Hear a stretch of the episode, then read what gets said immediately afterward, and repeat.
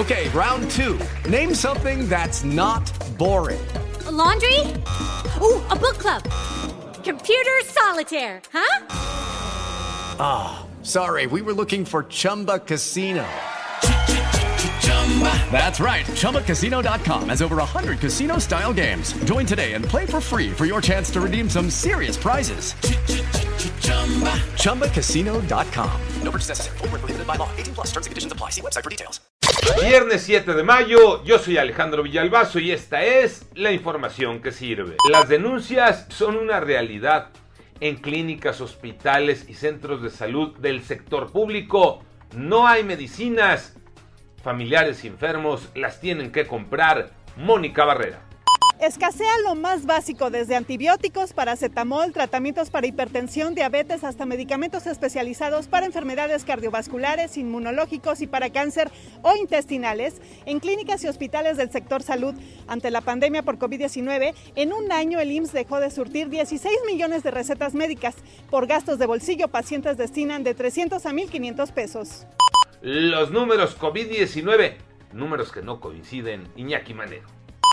Ojo, a continuación, estos son datos que arroja la Universidad de Washington.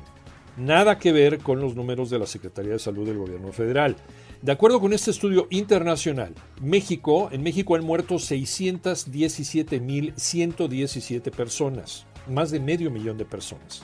Hay 400.000 fallecimientos que no aparecen en los reportes nocturnos de la Secretaría de Salud. Y con esta cifra, México sería la tercera nación en el mundo con más muertes por COVID-19. Estos datos sin duda contrastan con el informe del gobierno federal. En la numeralia nos dicen que hay 218.173 personas fallecidas y 2.358.831 personas infectadas muy, pero muy lejos del estudio de la Universidad de Washington. Así que a seguirse cuidando. Fin de semana de los malos contra los peores, Tocayo Cervantes.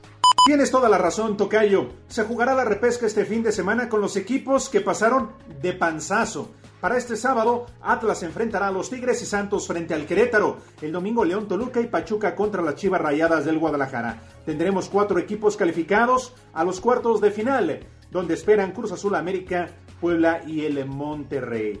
Así es, la Liga MX. Yo soy Alejandro Villalbazo, nos escuchamos como todos los días de 6 a 10 de la mañana, 88.9 y en digital a través de iHeartRadio. Pásenla bien, muy bien, donde quiera que estén.